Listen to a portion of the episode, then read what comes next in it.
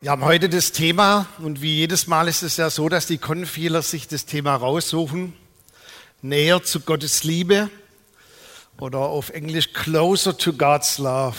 Das klingt dann gleich ein bisschen moderner vielleicht. Und die erste Bibelstelle, die ich uns mitgebracht habe, die ist ganz kurz. Und zwar heißt die schlicht und ergreifend, Gott ist Liebe. Und diese Aussage, Gott ist Liebe, ist die mit am Abstand, und zwar mit weitem Abstand, am häufigsten gebrauchteste Aussage, wenn es um den christlichen Glauben geht. Diese Aussage, sie wird oft in Predigten, in Teachings verwendet. Sogar im Textildruck ist sie angekommen und ich wollte euch gar nicht mitteilen, wo überall Leute sich drauf printen lassen, dass Gott Liebe ist. Kaffeetassen, im Internet auf Postkarten. Und erst mit weitem, weitem, weitem Abstand kommt dann diese Aussage, Jesus saves, also Jesus errettet. Oder ich sage immer gerne, Jesus ist der Erlöser, weil dieses Wort ja die, äh, diese Bedeutung dann auch beinhaltet, eine Lösung zu bringen. Jesus brachte eine Lösung auf diese Erde. Aber Gott ist Liebe. Weißt du, du und ich, wir besitzen die Fähigkeit zu lieben. Also wir, wir können uns entscheiden zu lieben. Aber deshalb bin ich nicht Liebe. Und wir Menschen haben genauso die Fähigkeit auch zu hassen. Und wir sehen gerade in unseren Tagen wieder, wie viel Hass Menschen anderen Menschen zufügen können. Und wie auch in unserem Land, da wir ja nicht gar nicht so unmittelbar betroffen sind von dieser Krise im Nahen Osten, wie viel Hass und Antisemitismus wieder hochkommt in unserem Land, unvorstellbar. Aber Gott hat nicht nur die Fähigkeit zu lieben, also dass er quasi lieben kann, sondern die Bibel sagt, er ist Liebe. Das bedeutet, Du könntest bei Gott jeden Tag oder zu jedes Tages- und Nachtzeit könntest du einen Abstrich machen, einen Schnelltest und du würdest keine Coronaviren finden, aber jedes Mal Liebe. Weil es ist seine DNA, seine, seine Grundsubstanz ist Liebe. Aber wir werden nach, nachher noch sehen, dass Liebe immer eine Ausdrucksform braucht. Also wenn wir nur sagen würden, ich, ich habe dich so lieb, aber diese Liebe nicht in irgendeiner Form ausdrücken können, dann kommt sie bei dem anderen nicht an, weil er diese Sprache vielleicht nicht unbedingt versteht. Und die zwei folgenden Verse hier im ersten Johannesbrief, sie sagen uns, dass Jesus quasi das Herzstück von Gott, dass es herausgerissen wurde, seinen einzigen geliebten Sohn. Und er sandte ihn auf diese Welt, und er wurde auf brutalste Art und Weise am Kreuz ermordet und hingerichtet. Aber gleichzeitig demonstrieren diese ausgebreiteten Arme am Kreuz, dass du wieder willkommen bist, dass du geliebt bist, dass du wieder nach Hause kommen darfst zu deinem himmlischen Vater. Und man fragt sich eigentlich, wer macht sowas? Warum macht man sowas? Ich meine, das ist doch, das ist doch hirnrissig. Und ein Lied, das uns gerade sehr beschäftigt, so als Gemeinde, ein Lieblingslied, könnte man vielleicht sagen, ist dieses Lied Reckless Love. Und ich bin etwas unglücklich, dass es übersetzt wurde ins Deutsche, wenn auch die Übersetzung nicht schlecht ist, aber du kannst Reckless Love nicht übersetzen. Das geht nicht. Das Wort, es ist so, eine hirnrissige Liebe, eine, eine gewagte Liebe, eine, eine draufgängerische Liebe. Weißt du, Verliebte, die tun manchmal Dinge, die sind unglaublich. Ist schon mal aufgefallen? Also als ich in eurem Alter war, das war ein bisschen schon länger her, da sind dann die ersten Gefühle so erwacht in der Schule. Und ähm, da gab es eine Mitschülerin, die hieß Jacqueline. Die sah jetzt nicht irgendwie besonders toll aus, aber wenn jemand Jacqueline heißt, muss man sich in die verlieben. Und ich habe mich dann verliebt, wusste auch nicht groß, was das eigentlich bedeutet, verliebt zu sein. Und wir hatten damals noch im Sport zusammen äh, Schwimmunterricht, Mädels und Jungs zusammen, nicht getrennt. Und da saß Jacqueline so auf einem Bänkchen im Hallenbad und die Lehrerin hat gesagt, wer jetzt noch Lust hat, vom Dreier zu hüpfen, der darf das gerne tun und danach ist Schluss. Ich bin noch nie in meinem Leben vom Dreier gehüpft. Aber ich bin an Jacqueline vorbei und habe gesagt, Jacqueline, jetzt mache ich einen Salto. Und ich bin dann hochgegangen und habe oh Scheiße, was habe ich da nur gesagt?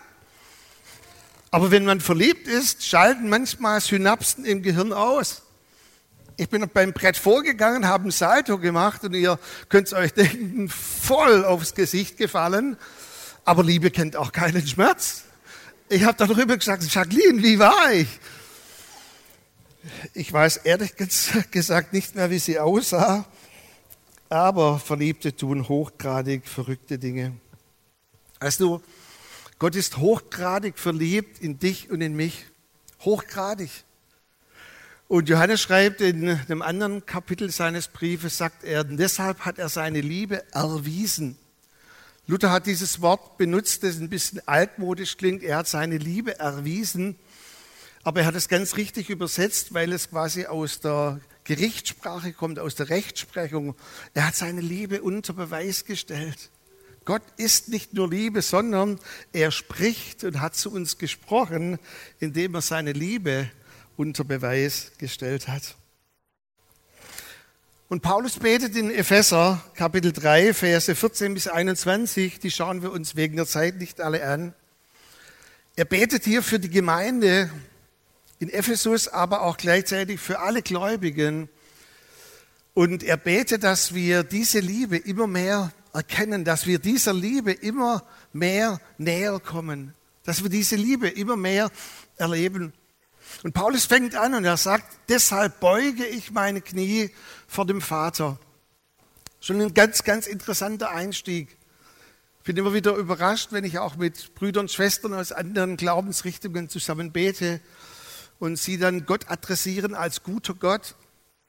Ich habe in der Bibel noch nie irgendwo diese Aussage gefunden, dass wir zu unserem Vater im Himmel guter Gott sagen sollten. Es gibt nur einen Gott sondern dieser Gott ist unser Vater. So sollt ihr beten. Lieber Vater, geliebter Vater. Und Paulus sagt, deshalb beuge ich meine Knie. Das war für einen Juden nichts Ungewöhnliches, dass er seine Knie gebeugt hat. Aber Paulus quasi schreibt darüber, dass er seine Knie beugt, nicht weil er jetzt ein Selfie macht und sagt, guck mal, wie, wie heilig ich bin und wie wichtig ich bin und wenn er das alle liked, dann werde ich berühmt dadurch, sondern Paulus sagt, es ist eigentlich was sehr Intimes, seine Knie zu beugen für einen Juden. Aber ich offenbare es euch, weil das danach so wichtig ist, was ich euch schreibe. Und dann sagt er, ihr sollt in dieser Liebe fest gegründet und verwurzelt sein. Das finde ich so, so toll, dass er zwei völlig verschiedene Begriffe verwendet. Das eine Wort, das bedeutet so viel wie aus dem, aus dem Fachbegriff aus dem Bau, Ihr sollt fest eingerammt sein in diese Liebe. Wir haben zu Hause gerade so ein Gartenbauprojekt oder ich sage immer spaßeshalber, meine Frau hat so ein Gartenbauprojekt, weil für mich ist Gartenarbeit etwas ganz Furchtbares. Aber aus Liebe helfen wir alle zusammen und da mussten wir so Pfosten befestigen und die Befestigungshülsen, die sind 40 Prozent so lang wie der Pfosten nachher, der reinkommt. Und ihr hättet es sehen sollen, bis dieser blöde Hülsendings da, bis der endlich im Boden drin ist. Und ich sage es mal auf Schwäbisch, aber der hebt jetzt. das ist stabil, jetzt können die Stürme kommen. Und so sagt Paulus, rammt euch fest ein in diese Liebe. Und das andere Wort ist, ist ein sehr organisches Wort, dass wir eingepflanzt sind. Es bedeutet so viel wie ineinander verwachsen. Mein Opa hat uns ein gutes Erbe hinterlassen in unserem Haus. Und zwar hat er ein Efeu, ähm, ja, Efeu-Gewächs gepflanzt. Und es ist dann so nach und nach ums ganze Haus herumgewachsen, darf ich es mal so sagen. Der war seiner Zeit weit voraus, es war alles Bio. Aber mit der Zeit ist dieser Efeu so fest mit dem Haus verwachsen, dass der Putz darunter gelitten hat. Und dann hat die neue Generation, meine Eltern, entschieden, jetzt kommt der Efeu weg. Hey, das war gar nicht so einfach. Da war die Hauswand und der Efeu verwachsen. Und Paulus sagt so, verwachst so fest in Jesus Christus, in dieser Liebe. Und rammt euch so fest ein in diese Liebe, dass ihr dieser Liebe immer mehr und näher kommt. Und dann schreibt er von dieser reckless love, denn das ist die alles begreifen übersteigende Liebe. Das ist das Herzstück, das Zentrum. Und dann sagt er, diese Liebe, sie drückt sich aus in verschiedene Dimensionen, nach oben, nach unten, in die Breite, in die Tiefe und in die Länge. Er sagt, es gibt verschiedene Dimensionen, wie diese Liebe erfahrbar wird und wie diese Liebe letztendlich sich auswirkt. Und dann schreibt er, das müsst ihr immer mehr begreifen und erkennen. Und das ist jetzt für uns Deutsche, wenn wir so zwei Worte hören, dass wir quasi begreifen und erkennen sollen, das gefällt uns. Genau, Kopfwissen, noch mehr Wissen für die Birne. Und die Pädagogik, die wir wählen, zu über 90 Prozent in unseren Ausbildungen ist, indem wir Wissen vermitteln im Sinne von Kopfwissen. Und jetzt müsst ihr mal alle weghören. Ihr könnt von mir aus euer Smartphone und Ohrstecker reintun, eine Minute. Forscher haben herausgefunden, dass 60 Prozent von dem Wissen in der Schule nach zwei Jahren schon verloren ist. Wir wissen es nicht mehr. Ist auch ermutigend jetzt für alle Lehrerinnen und Lehrer. 80 Prozent von unserem Schulwissen ist nach zehn Jahren weg. Und fünf und manche zehn, aber der Durchschnitt eigentlich bei fünf, fünf Prozent, was wir in der Schule gelernt haben, verwenden wir noch in unserem Beruf. Toll unser Wissen in Deutschland, oder? Wenn wir nur Kopfwissen vermitteln, aber kein Erfahrungswissen. Oder wer jetzt zur AstraZeneca-Impfung geht und unter 60 ist, der bekommt auf die Schnelle noch ein Wissen mitgeteilt, 15 Seiten, warum du vom Staat keine Entschädigung bekommst, wenn du AstraZeneca nimmst und irgendwas passiert. Ich meine, wer kommt auf so eine Idee? 15 Seiten, hallo, das liest doch niemand. Aber der Staat sagt, wir haben es mitgeteilt, die wissen das jetzt. Jetzt hätte ich schon einen Begriff gesagt, aber das lasse ich lieber. Wir wissen gar nichts. Begreifen und erkennen ist für die Juden ein Erfahrungswort. Ein Jude sagt ganz einfach, was du nicht erfahren hast und was du nicht lebst. Man könnte ja auch anders sagen, dann klingt es vielleicht harmonischer, was du nicht erlebst und was du nicht lebst, das weißt du gar nicht. Weil sie einen ganz anderen Ansatz haben, Wissen zu vermitteln. Ich habe vor kurzem mit einer älteren Frau kurz gesprochen im Pflegeheim bei meiner Mutter und die wusste, dass ich Pastor bin und so weiter. Und gesagt, Sie sind aber auch schon ganz schön alt. Ja, aber mir geht's noch gut. Ich sage, aber irgendwann hört's auch bei Ihnen auf.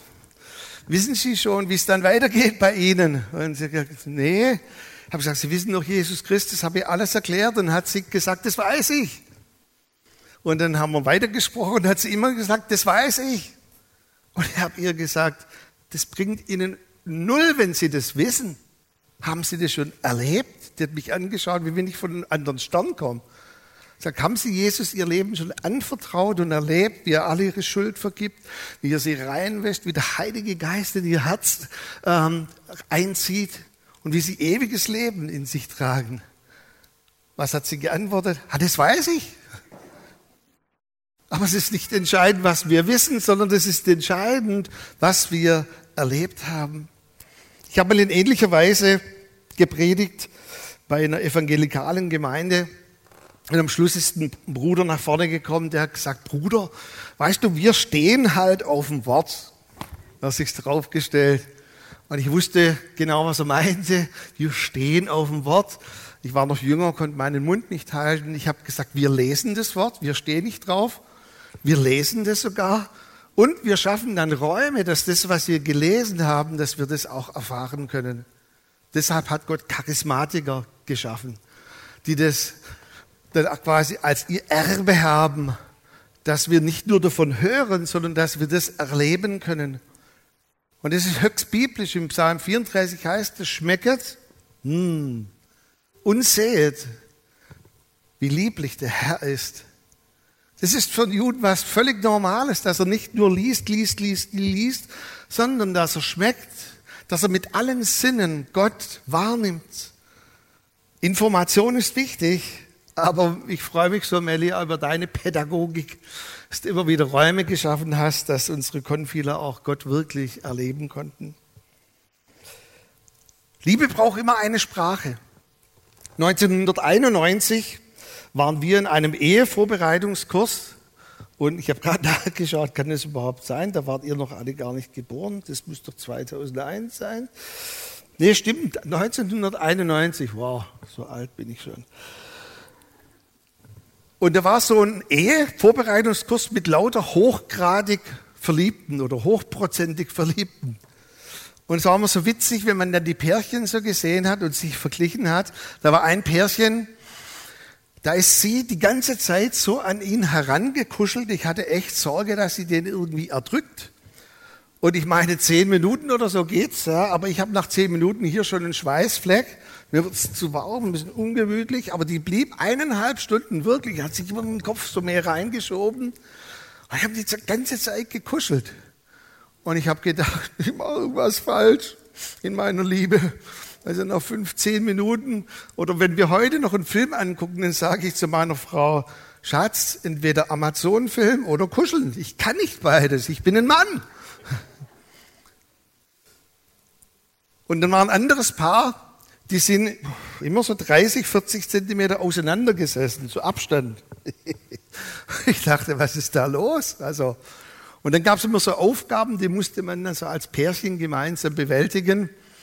Und die haben jedes Mal, das ist jetzt kein Witz, wenn eine Aufgabe kam, haben die völlig konträr diskutiert und lautstark. Die waren immer unterschiedlicher Meinung.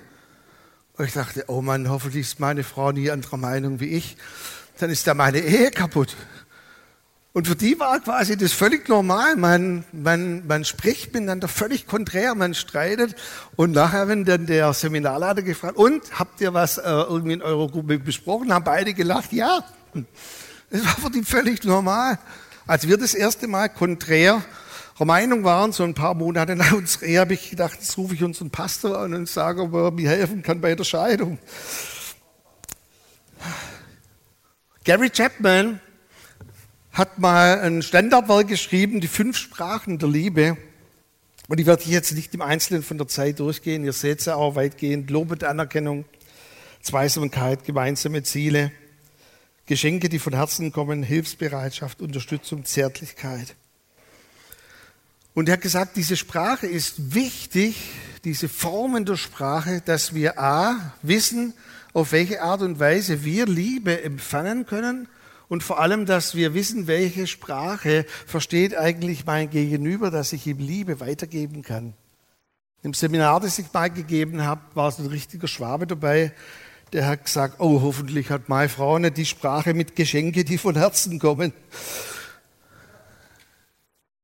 Aber die Frage ist, kennst du überhaupt die Sprache deines Partners, deiner Partnerin? Kennst du deine eigene Sprache, die Sprache deiner Kinder? Kennst du die Sprache deiner Eltern? Wir sollen ja Vater und Mutter ehren. Kennst du die Sprache, wie sie Liebe verstehen? Und warum sage ich das überhaupt? Ich habe so einen Verdacht, Gott spricht meistens in der Sprache zu uns, die wir verstehen. Gott spricht wahrscheinlich zu euch, wenn ihr Gottes Liebe näher kommen wollt, wird er wahrscheinlich in der Art und Weise zu euch sprechen, wie ihr es verstehen könnt. Weil die Bibel sagt im Psalm 139, dass Gott uns durch und durch und durch und durch kennt. Er kennt unseren Charakter, unsere Gefühle, er kennt unsere Gedanken, er kennt unsere Persönlichkeit. Er hat uns geschaffen und weil er dich durch und durch kennt, wird er wahrscheinlich in der Art und Weise zu dir sprechen, wie du es verstehen kannst. Und deshalb möchte ich uns als letzten Punkt etwas ganz Wichtiges noch mitgeben. Bitte vergleicht euch nie, nie, niemals mit anderen. Weißt du, ich habe in diesem Ehevorbereitungskurs mich mit den beiden Pärchen verglichen und habe gedacht, was mache ich eigentlich falsch? Also, wenn ich das so anschaue, ich muss vielleicht auch mehr konträr diskutieren und streiten oder die ganze Zeit aufeinander draufhängen, bis ich mal kapiert habe, nee, ich mache gar nichts falsch. Die Art und Weise, wie wir Liebe zueinander ausdrücken, ist unsere Sprache und die hat Gott uns geschenkt. Und bitte, auch ihr, wenn ihr Liebe Gottes näher kommen wollt, vergleicht euch nicht.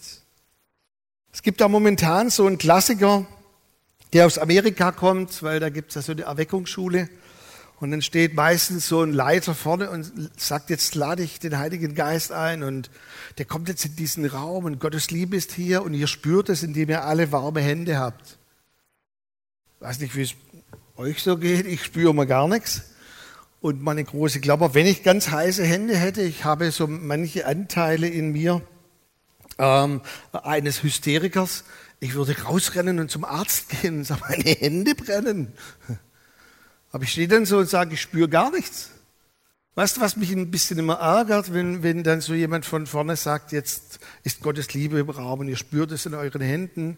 Man sollte vielleicht dazu sagen, drei oder vier spüren das vielleicht. Oder fünf. Aber die anderen nehmen Gottes Liebe ganz anders wahr. Und wenn wir uns jetzt vergleichen, dann stehen wir letztendlich da und sagen, meine wurden gar nicht heiß. Dann bringen Föhn mit, dann werden sie heiß, nächstes Mal von mir aus.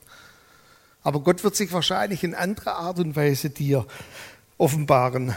Oder ich habe mal so überlegt, wenn Jesus aus Liebe so sein Hemd hochgezogen hätte und mir seine Wundmale gezeigt hätte und gesagt hätte, jetzt fühl mal, du kannst wirklich meine Frau fragen. Ich hätte es angeschaut und bevor ich fühlen konnte, wäre ich in Ohnmacht gefallen. Ich kann keine Wunden, kein Blut sehen. Also hätte es mir gar nichts gebracht. Jetzt Thomas, der schaut da heute noch seine Lupe raus und misst ab, wie lang die sind. Und versteht ihr, wir sind so völlig unterschiedlich. Vergleicht euch nicht. Und ich bin schon gespannt, wie Gott vor allem euch seine Liebe erfahren lässt. Und es ist mein Wunsch heute Morgen, dass ihr immer mehr hineinkommt in die Art und Weise, wie Gott euch seine Liebe erfahren lassen will. Und es ist auch mein Wunsch für jeden hier im Raum oder der nachher zuschaut in YouTube oder jetzt gerade zuschaut, dass jeder diese Art und Weise, wie er Liebe von Gott empfangen kann, dass du das weißt, dass du das immer mehr entwickelst und dass uns nichts von dieser Art und Weise, wie Gott seine Liebe für dich ausdrückt, trennen kann und abhalten kann. Gott ist Liebe. Er hat eine Sprache. Und jeder von uns hat eine andere Sprache, die er dann verstehen kann. Melli, du darfst gerne schon nach oben kommen. Ich möchte noch für uns beten. Wer dazu seine Augen schließen möchte, kann dies gerne tun. Und dann wollen wir euch segnen, aber ich möchte gleichzeitig auch für alle beten, noch in diesem Raum und die jetzt zuschauen.